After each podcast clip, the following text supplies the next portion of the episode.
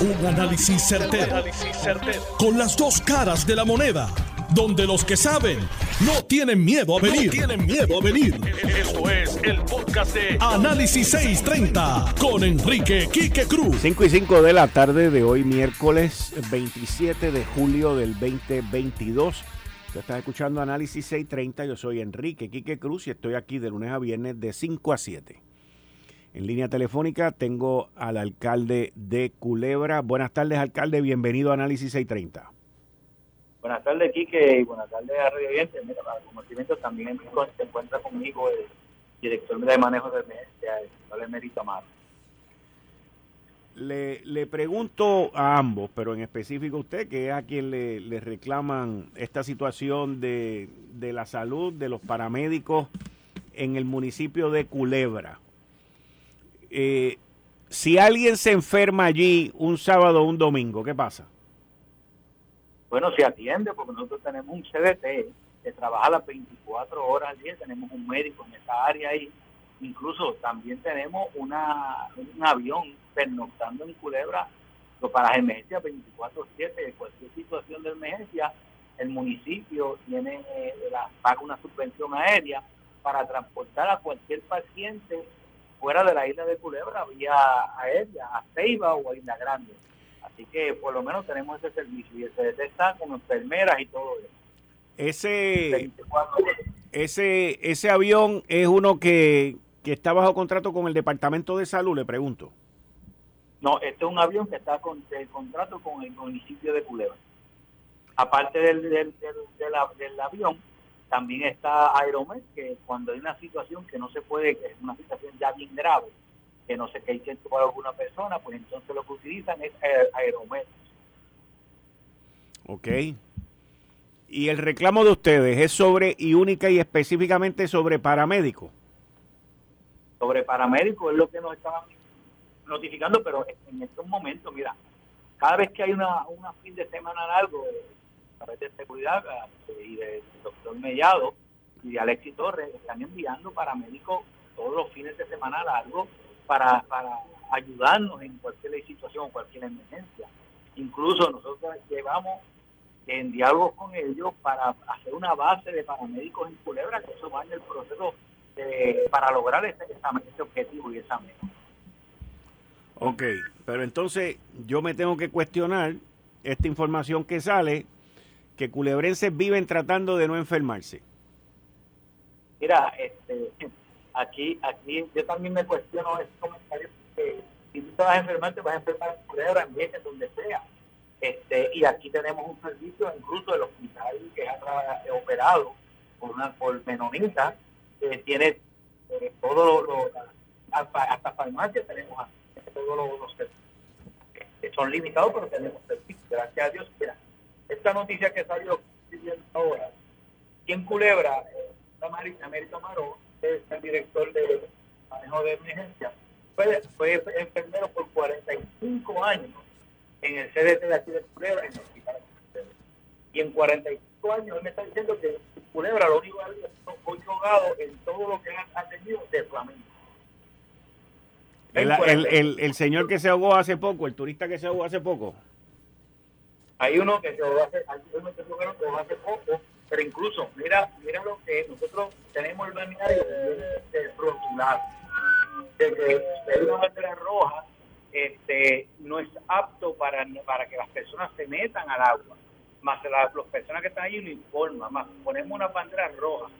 Y estas, lamentablemente, las personas desobedecieron las instrucciones, desobedecieron las, los señales, las señales que había en esos momentos de utilizar el balneario. Ahora mismo yo tengo el balneario cerrado por tres días, lo tengo cerrado porque las condiciones del tiempo no son aptas. Con todo y que estamos cerrando el balneario, la gente se está metiendo. Y es lo que está pasando. Este, hay gente que bajo su propio riesgo, de, ignorando y desobedeciendo todas las órdenes, todas las señales, se meten al balneario flamenco y tienden a suceder estas, estas tragedias. Eh, incluso en el primer caso que hubo, la persona estaba ennoqueando, eh, estaban todos allí compartiendo, eh, ni la familia se dio cuenta de que esa persona había no no estaba desaparecida y incluso yo conozco a la persona que rescató el cuerpo de esa persona que la señora fue que no lo encontraba y cuando fue el, pues, la, la, víctima estaba flotando, él fue caminando hasta el área donde estaba y lo sacó. Eh, tú sabes, si los, si los trajo a orilla. Ya la persona no contaba con signos vitales ni nada. ¿Cuánto tiempo estuvo en? O, o si se ahogó, un infarto que le pudo haber dado, porque una persona mayor, aquí todo el mundo desconoce. Tú sabes, y la ambulancia de Culebra se tarda de del hospital al flamenco lo menos como 10 minutos y estoy dando 10 minutos máximo. ¿Sabes? Que, que, me está raro de que dicen que la, la ambulancia tardó más de media hora en llegar allí, cuando aquí yo estoy en la alcaldía y la ambulancia cuando hay una situación tú la oyes cuando va a es chiquitito. Pero alcalde, pero, pero, alcalde, entonces yo ahora yo esto me crea más suspicacia a mí porque si usted aquí, este artículo, por ejemplo, dice que el CDT solamente está abierto de lunes a viernes. Mentira. Tenemos una sala de emergencia operada por el, Departamento de Salud y Menonita 24-7. Entonces, entonces un avión. Tiene un avión, tiene dos ambulancias, tiene, tiene CDT, tiene sala de emergencia. Entonces, bueno, pues lo único que yo me puedo imaginar es que esto es un ataque político entonces. Eso mismo, eso mismo estamos pensando nosotros, incluso esta persona, el reportero que viene de los Estados Unidos, llega a Culebra con el relacionista público de Islas Vírgenes en una embarcación privada con unas actitudes bastante hostiles para cuando quiere entrevistar a la, fuerza. Eh, tú sabes, yo no, y, y, cuando, y todo lo que nos preguntó a nosotros, todas las entrevistas que nosotros estamos explicando de todo lo que le estamos diciendo a usted, lo obvió completamente, completamente lo obvió y lo que, lo que entiendo es que ellos quieren que esta información que está dando es para causar daño a la economía de nuestra isla, porque esto no es justo lo que el mensaje que la persona está llevando. Aquí se ha salvado más vidas de las que se han perdido. Y yo le digo, miremos ahora mismo, este fin de semana pasado, cuatro personas perdieron la vida en, en distintas partes del área norte ¿Cuántas se perdió en Culebra? Ni una. Y, nosotros, y si tuvieras a ver, en 45 años que el enfermero trabajó ahí toda la vida, que está al lado mío, que me puede mentir, solamente le ha trabajado ocho casos de ahogamiento en el balneario Flamingo. Eh, con su permiso. Eh, Adelante. quisiera abundar, y es que si nosotros hablamos de estadísticas, el pueblo más seguro para eh, ahora mismo en todo el mundo es Culebra. Si nosotros cogemos las estadísticas de Miami, Alaska, eh, Hawái, que mueren 3.5 personas por cada 100.000 habitantes. Y si nos vamos a, Florida, estamos hablando de 22 millones, estamos hablando más de más de 500 mil personas. ¿Qué investigaciones se hacen en esos casos? En los casos donde él predica que tienen sistemas completos, ¿por qué muere tanta gente? ¿Por qué se mueren? Vamos a hacernos la pregunta, que nos la contesten.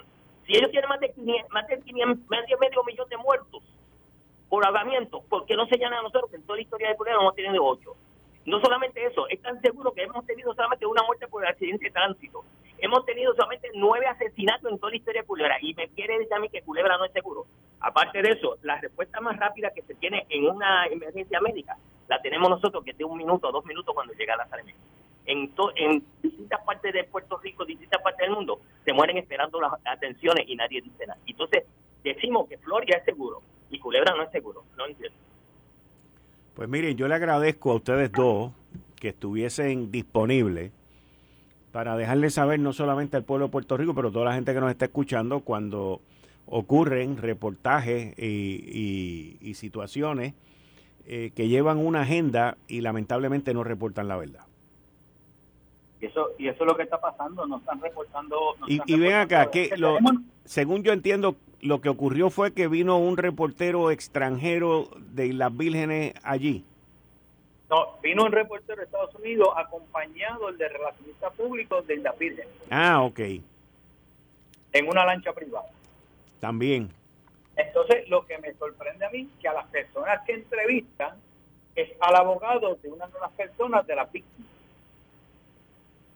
porque uno de los que entrevistaron fue una persona que es abogado de una de la primer, de una de las víctimas de ahogamiento en Culebra. ¿Sabes? Entonces yo estoy siendo aquí como que, ¿sabes? Me, me, levanta alerta en todo esto que está pasando. Ok. Ok. Quiero, quiero apuntar algo. Adelante. Eh, cuando nosotros hablamos de estadística de muerte por infección, la, los que saben dicen que el 90% plus de las personas mueren porque la, la, cuando se entra en la muerte biológica, el, momento donde el corazón se para, uno tiene tres minutos nada más para reaccionar. Esos, esos lapsos, estoy seguro que usted está de acuerdo conmigo, a lo que se jamaquea a la persona, a lo que se le grita, a lo que se saca de donde estaba en la mar, que ya está flotando, ya, ya está ahogado por inversión. O sea, las estadísticas dicen que es casi imposible revivir una persona que entra, que muere por inmersión, y el diagnóstico de muerte fue muerte por inmersión. Sea, que no estamos hablando de un arresto cardíaco que fue en la orilla de la playa, y que, no, en la paciente cuando se rescata, el paciente estaba flotando ya, ya tenía muerte biológica.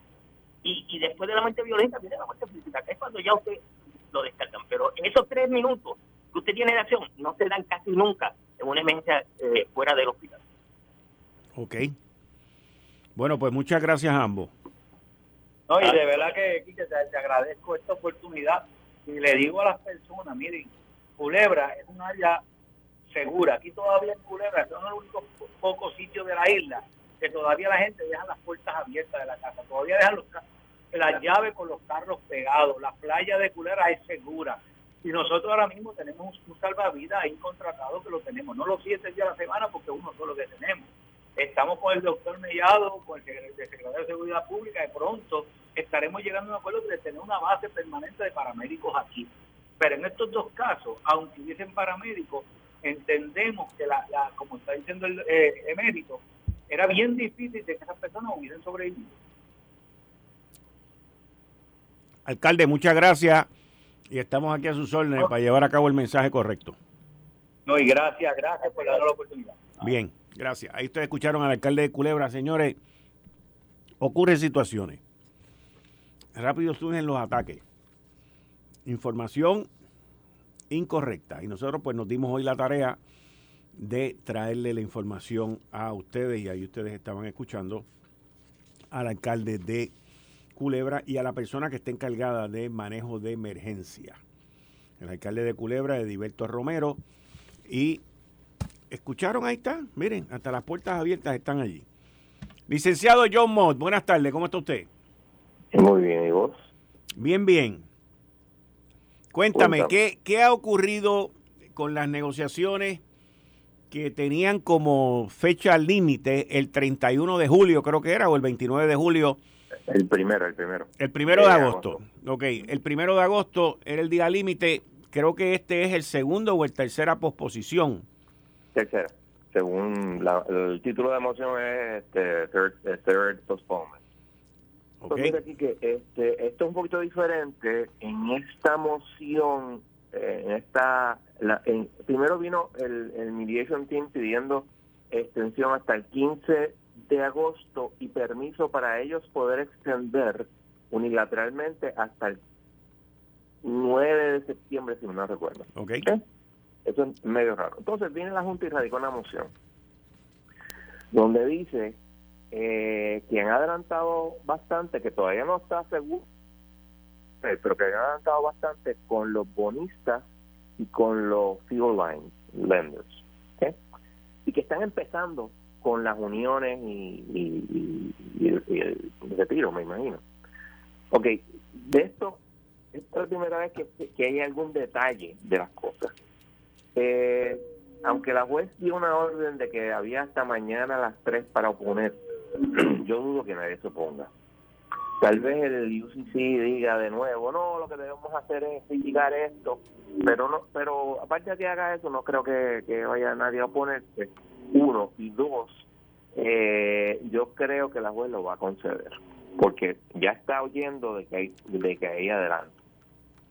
Ahora, eh, me parece que el adelanto es donde es lógico, en donde más chavos hay, que es entre los bonistas, que son 8.3 billones, y los Fuelenders, que son 700 más, 9 billones ahí. Eh, la Unión y los, y los y el retiro, pues tendrá que ser 4 billones. Y tú puedes, puedes, puedes encontrarte con un plan de ajuste que sea exactamente eso. No todo el mundo está de acuerdo, pero, pero los importantes, entre comillas, van a estar de acuerdo y la pregunta va a ser si la Junta va a aceptar o no. Ok. Podríamos decir que luego de haber dado tres extensiones a la negociación. Sí, la concede ahora. Sería la, entonces, esta sería la tercera. Correcto. Si, si concede, vamos, si concede. Ajá, Si concede esta tercera, esta tercera extensión, podríamos decir también que es que la juez pues está esperanzada para poder terminar con esto y ya terminar y arrancar. Pues claro, por, por eso que te digo que este, la razón principal por que yo te digo, mira, yo creo que la va a conceder es porque se ve, digo, por lo menos la Junta, aunque hace el caveat de que esto no quiere decir que vayamos a tener un acuerdo, que no se dijo nunca en el caso de la del gobierno de Puerto Rico, eh, vamos a ser claros pero este en este caso es la primera vez que de la Junta, una vez se eh, rompe con el RSA, es la primera vez que tú oyes eh, que la Junta diga sí, ha habido algo de progreso. Y por eso yo te digo, estoy, casi seguro que la juez lo va a conceder. O sea que estaremos hablando, vamos a suponer que todos sale más o menos para el 9 de septiembre, estamos hablando de 45 días esencialmente. Pues entonces estaríamos viendo una vista de, confirmación probablemente para diciembre o enero y entonces el, plan confirmado para febrero, para enero febrero. Ok, pero a base de eso que tú, de esa cronología y de esa calendarización que tú mencionas, eh, supuesta, Ah, si, todo ocurre como tiene que ocurrir. ¿Cuándo, cuando el pueblo de Puerto Rico se enteraría del detalle? Porque el detalle va a definir cuánto va a aparecer, cuánto va a salir en la factura de la luz. Entonces nosotros ahora mismo en julio, espérate, nosotros ahora mismo en julio estamos cargando un aumento de 4.5 centavos para julio, agosto y septiembre. Y cualquier chavito, cualquier cosa que tú le trates de añadir a eso, la gente va a explotar. Entonces, eh, el timing es bien importante en términos del anuncio, no solamente del acuerdo, del anuncio. Eh, en algún momento en febrero, en, agosto, a, a finales de agosto, principios de septiembre, sabremos porque nos anunciarán y tal vez nos presenten un filing del Plan of Adjustment. Ahora hay que recordar que aun cuando en la vez anterior, eh, me refiero al caso del, del gobierno de Puerto Rico, aunque se llegó a un acuerdo, se le pidió una extensión, creo que fue de, de 15 días o no me acuerdo cuántos días, para radicar el plan como tal. Y eso podría pasar aquí. Entonces tal vez nos estaríamos enterando en octubre. Octubre. Yo diría que octubre es lo más tardar que vamos a enterarnos. Okay. Octubre, fíjate lo, lo, lo bueno de octubre. Octubre, si sigue bajando el, el petróleo, podría ser la próxima vez que nosotros, en vez de ver un aumento, veamos una rebaja. Ok. Por, simplemente por la baja en el, en el petróleo.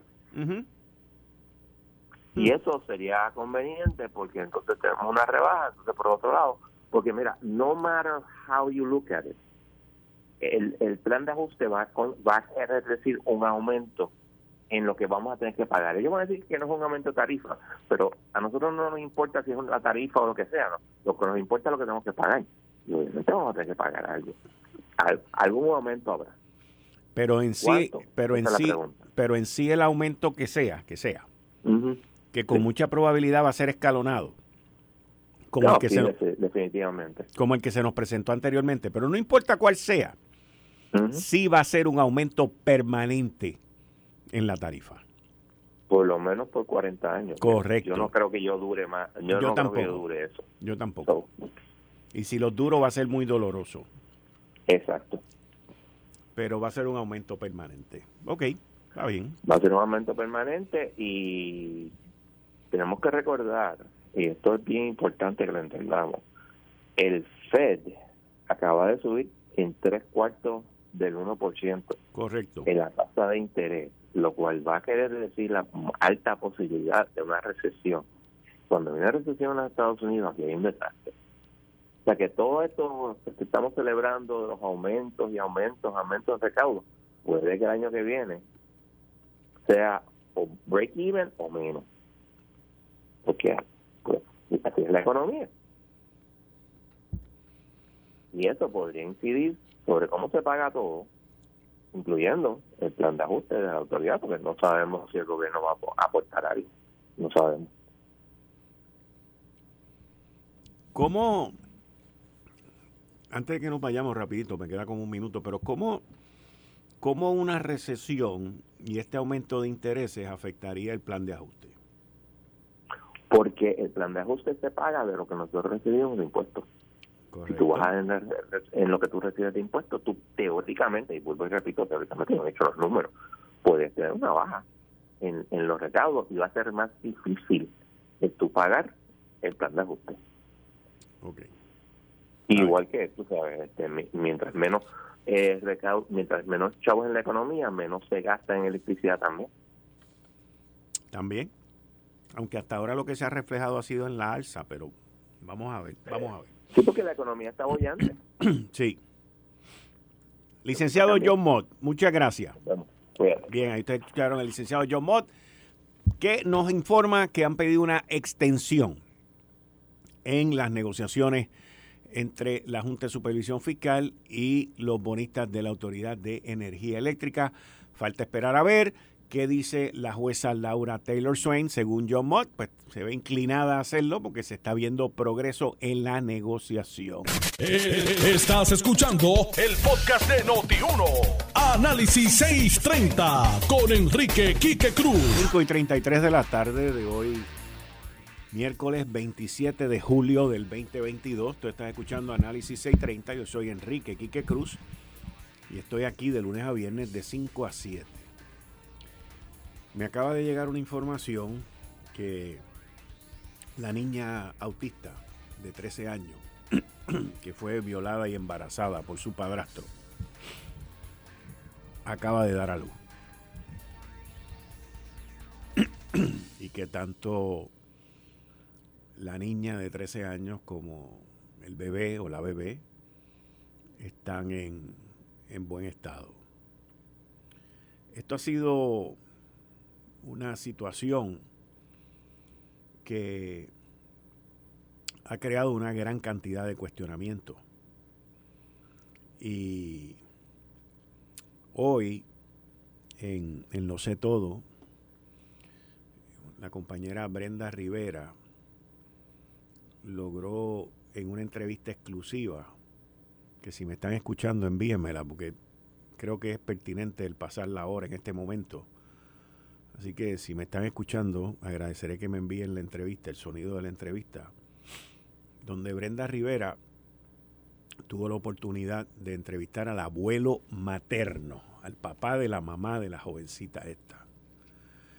Una entrevista desgarradora. Ese señor debe de estar pasando el peor momento de su vida. Está arraigado a la fe, como lo dice en la entrevista no tenía conocimiento de nada de esto, se ve y habla y se expresa como que el mundo se le ha caído encima y surgen una serie de, situaciones que es muy triste, pero muy triste para una familia que, que no tiene los recursos. El Señor se ve una persona muy trabajadora, una persona luchadora, y, su hija lo llama hace poco y, le comenta, le dice que le tiene que decir algo y le comenta cómo este individuo que se llama Carlos, y ella le dice se prospasó. Y, y es, es desgarrador, señores. Esto es desgarrador. Aquí está el sonido. Voy a, voy a compartir el, el sonido con ustedes en breve porque quiero quiero buscar una, una, una bocina que tengo aquí y ya, ya tengo el sonido aquí. Y esta, esta niña, como les mencioné, acaba de dar a luz hace poco. Y, tal y como me acaban de informar, gracias, eh, están en buen estado de salud ambos. Y, y yo quiero compartir esto con ustedes porque es una entrevista que nosotros en Lo sé todo la logramos hoy y en específico nuestra compañera Brenda Rivera. Ok, vamos aquí a... Presuntamente por su padrastro. Vamos a escuchar esto que me habló Don Vitín desde lo más profundo de su corazón y por favor, póngale atención a los detalles. Chequealo ahí.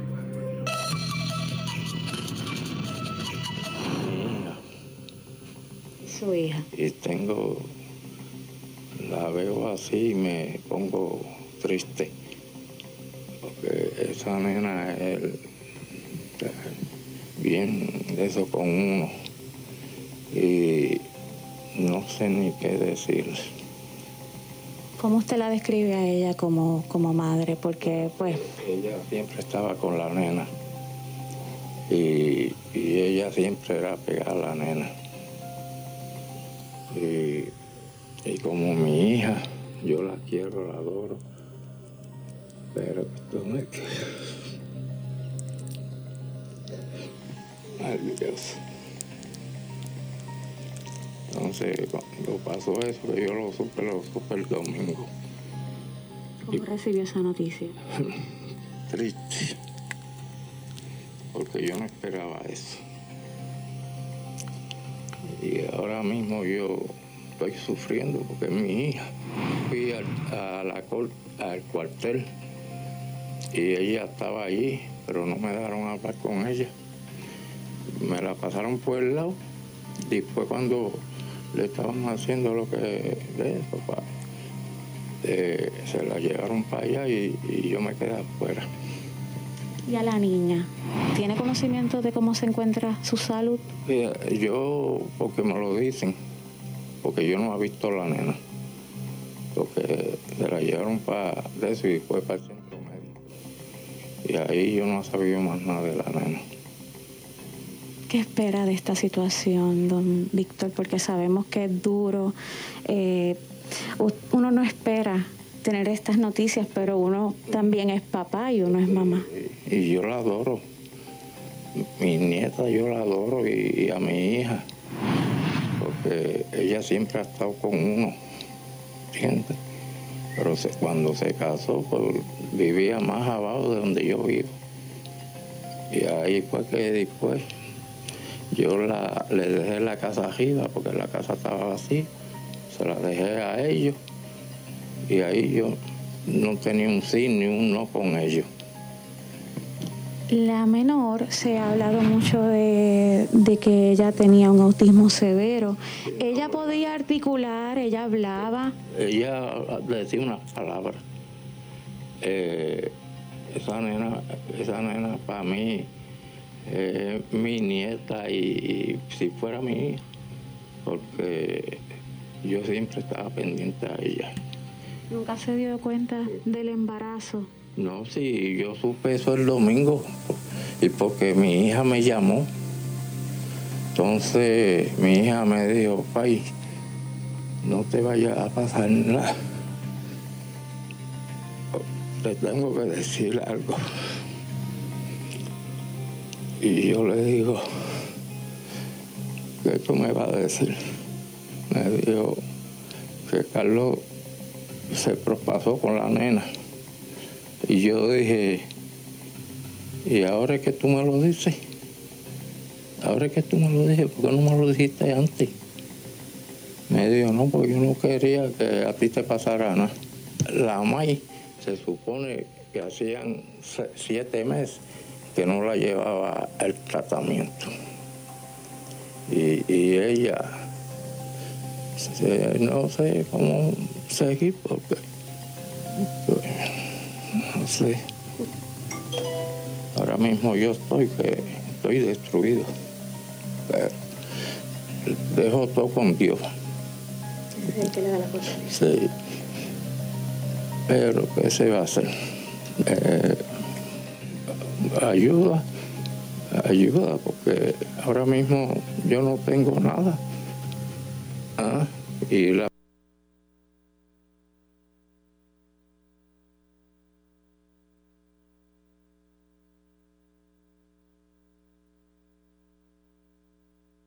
Pues sí, la nena. Sí, sí, pero yo estoy tan destruido que no sé lo que voy a hacer.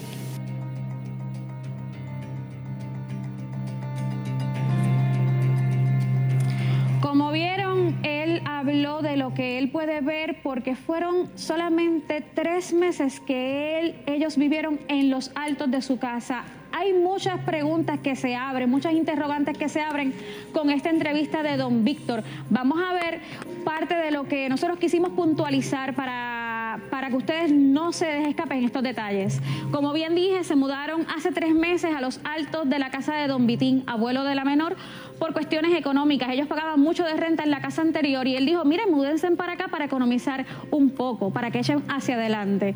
Durante estos tres meses, don Vitín nunca se percató de la situación de su nieta. Él nunca pudo evidenciar si estaba embarazada. Don Vitín no sospechaba nada del individuo. Él no podía eh, percibir si el individuo era una persona tóxica o dañina para su familia. La niña solo dice palabras dentro del espectro del autismo severo que, que enfrenta la niña. No articula bien, no se puede expresar. Hace siete meses la niña no asistía a sus terapias. Aquí hago un énfasis directo porque si hace siete meses no asistía a, sus terapias, tiene que haber un reporte, tiene que haber una evidencia, tiene que haber un memorando donde diga por qué ella no asistió y por qué no se llamó al departamento de la familia. Y radicaron sin detalles de los cargos a la madre de la menor. Al padrastro se le, se le fijó una fianza de 150 mil por cada cargo, pero en el caso de ella fueron 500 mil y no fueron divididos por cargos. Pasó con Quique y la licencia María Juarbe para más detalles. Muchas gracias, Brenda. Nuestra compañera Brenda Rivera, como prometió ayer, va a continuar detrás de este caso. Este terrible caso de esta menor de 13 años con autismo que fue presuntamente violada y embarazada por su padrastro Carlos Soto Rivera, de 45 años, sin que su madre, Ana Castro Leduc, de 41 años, hiciera nada al respecto. Esto ha traído una serie de interrogantes y con nosotros aquí en el estudio la licenciada licenciada María Juarbe. Licenciada, muchas gracias por venir hoy. Un gusto siempre. Antes de que comencemos, quiero mostrarle un segmento de una entrevista que yo le hice ayer al secretario de Educación en este programa. Ayer, adelante, por favor. Eh, el uniforme de la escuela igualmente es un uniforme holgado, es una sudadera de estas deportivas eh, bastante ancha. Eh, así que, ¿verdad? El personal escolar, incluyendo el personal de enfermería escolar y la seguridad, pues, levantaron no haberse dado cuenta. Hay mucha consternación en la escuela, igualmente mucha lamentación de no haber podido eh, detectar que esta niña estaba viviendo el patrón eh, que hemos estado escuchando. Secretario, en términos del uniforme, ¿el, ¿era el mismo todos los días? O sea, eh, lo que usted acaba de describir de lunes a viernes siempre era el mismo uniforme. Era, era el mismo de todos los días. Fue una de las preguntas ¿verdad? que pude realizarle a la directora escolar y en efecto confirmó que era el mismo uniforme para todos los días. pero esto no solamente tiene que ver con el uniforme, mis queridas amigas, amigos, tiene que ver con los servicios que el Departamento de Educación provee a esta niña, los cuales son necesarios diariamente. Licenciada, esos servicios, esa gente que está con esa niña, ¿cómo es posible que, según nos acaba de contestar el secretario, están consternados y nadie se dio cuenta. Bueno, pueden estar consternados, estamos consternados todos. La pregunta es, ¿qué hicieron para evitar consternarse? Eh, una niña que sufre y no es eh, autismo severo, se llama autismo tipo 2, le pueden llamar autismo tipo 3, que no da palabra, que no ni siquiera tiene la facilidad de tener, eh, expresar sus emociones, expresiones faciales. Eh, que dice palabras sueltas, no pensamientos completos, no puede hilar. Eh, ¿Cómo es posible que el Departamento de Educación le esté diciendo al pueblo de Puerto Rico que como el uniforme es holgado, no se dieron cuenta de que la niña tenía ocho y medio meses de embarazo, Los niños que tienen la condición de esta menor por virtud de fondos federales, gracias a Dios, bueno, gracias a Dios, tienen una persona que le llaman un one-to-one. Esa persona está con este menor todo el tiempo. Es como si fueran su sombra. Sí, es la sombra. Y, no solamente su sombra, porque no es que se queden atrás sin hacer nada. No. Son como si fueran. La acompaña al baño. la acompaña al baño, se siente y come con ella. Está cuando se le dan pues las asignaturas. Es la que le tiene que ayudar si se tiene que pues limpiar su parte. Ese one to one, ¿no se dio cuenta que en ocho meses esa niña no menstruó? Porque anteriormente la tiene que haber visto menstruando. Tan es así que quedó embarazada. ¿Dónde están esos informes que ese one-to-one tiene que rendir al, Departamento de Educación? ¿Cuándo el Departamento de Educación, con esos informes, fue al tribunal a pedir una 246? Porque aquí todo el problema es familia. ¿Qué es una 246? La, una ley de protección para los menores. Y todo es familia, el Departamento de la Familia. No solamente familia, aquí hay un deber ministerial del Departamento de Educación de promover a las agencias la ley 246, apodera al Departamento de Educación y lleva la one to one, declara, mire, esta niña está embarazada, o esta niña no menstrua, o esta niña eh, eh, presenta, porque toda mujer embarazada tiene una sintomatología, que si se siente mal un día, se siente mejor otro día, se marea, vomita. A esta niña no le pasó nada nunca. Y qué casualidad que en siete meses no le damos terapia. Y no fue a terapia en siete meses. Más sospecha todavía. Pero ¿y esa persona que da la terapia no se supone también que levanta ah, bandera roja? Aquí se tiene que levantar bandera roja por todo el mundo. Y aquí no la levantó nadie. Y la única bandera roja la tiene esa niña. Con una vida ya destruida por su condición. Porque no, no va a poder valerse nunca por sí misma. Y encima, con un niño en su vientre, producto de una violación. Esa es la bandera roja. La responsabilidad principal, licenciada María Juárez, por lo que usted me acaba de describir ahora, recae en el Departamento de Educación y no en el Departamento de la Familia. Que es, que es el departamento, lo que usted me acaba de describir ahora, el one-to-one, todo este equipo de trabajo, como usted mencionó, para pagar lo que se paga con fondos federales en el Departamento de Educación, toda esta persona, todo, la terapista, la, trabajadora social, el one-to-one, todo este equipo de trabajo al lado de ella, nadie se dio cuenta de nada, licenciada. Sí, yo, bueno, yo, ¿verdad? Y la luna es de queso se come con pan. Eh, por favor, ¿cómo que no se dieron cuenta? Una cosa es no darse cuenta y otra cosa es no hacer nada, dándonos cuenta de lo que está pasando. Tenemos en exclusiva una conversación que... Ahí ustedes escucharon esa entrevista, señores. Desgarrador. Una situación que nos ha creado a todos consternación y quería compartir con ustedes ese, esa entrevista y ese, esas dos entrevistas. La del abuelo materno, destruido. El, el padrastro, Carlos, tan pronto se enteró de todo esto, fue y se entregó. Él sabía. Pero la gran interrogante, la gran interrogante tal y como lo explica la licenciada Juárez, es que es imposible que nadie supiese nada. Imposible. No se puede esconder. No se puede esconder.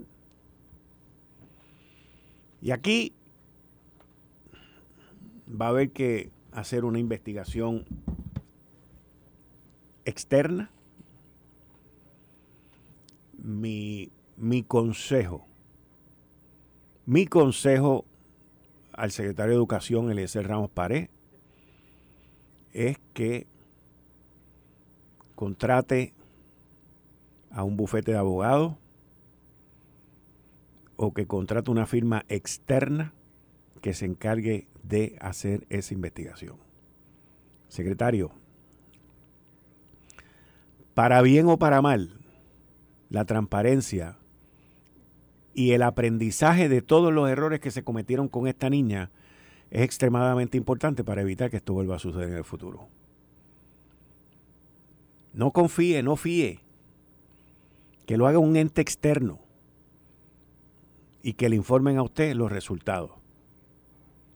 No hay otra manera, secretario. No existe otra manera. No existe otra manera. Así que ese es mi consejo.